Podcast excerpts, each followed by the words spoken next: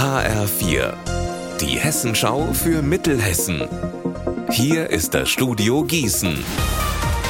Ich bin Anne-Kathrin Hochstrat. Hallo. Es geht wieder los. Die Tour der Hoffnung rollt seit heute Vormittag wieder durch Hessen. Und das bereits zum 40. Mal. Seit 1983 werden bei der Radtour einmal pro Jahr Spenden für krebskranke Kinder gesammelt. Mein Kollege Marc Klug war heute beim Auftakt in Gießen dabei. Was hast du denn da alles gesehen? Mehr als 100 Männer und Frauen mit gelben Helmen und grünen Trikots, die diesmal aber auch eine Regenjacke drüber tragen. Sie haben bei den Stadtwerken in Gießen Kraft getankt und ein bisschen was gefrühstückt und sind dann aufs Rad gestiegen. Und so hat es sich angehört, als es um kurz vor 10 endlich losging. Gut, okay. Los geht's! Und jetzt sammeln sie Spenden und fahren dafür bei verschiedenen Sponsoren vorbei.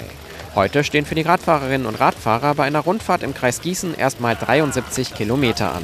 Morgen fahren sie dann im Westerwald los und über Limburg weiter bis zum Landtag nach Wiesbaden. Und am Samstag startet die Tour in Aschaffenburg und endet bei einer Kinderklinik in Würzburg. Mit dabei sind einige Sportler und Promis, zum Beispiel Magdalena Neuner.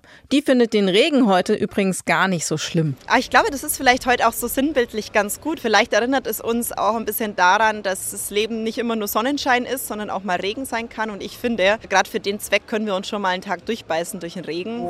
Im Landkreis Gießen ist ab heute eine Truppe umherziehender Künstler unterwegs. Das Musikerkollektiv Mehr Impulse fährt bis Dienstag ganz umweltfreundlich mit drei Lastenrädern durchs Lumdatal. Alexander Gottschalk. Gestartet sind die Künstler heute in Gießen. Den ersten Halt machen sie am Kulturcafé in Stauffenberg-Daubring.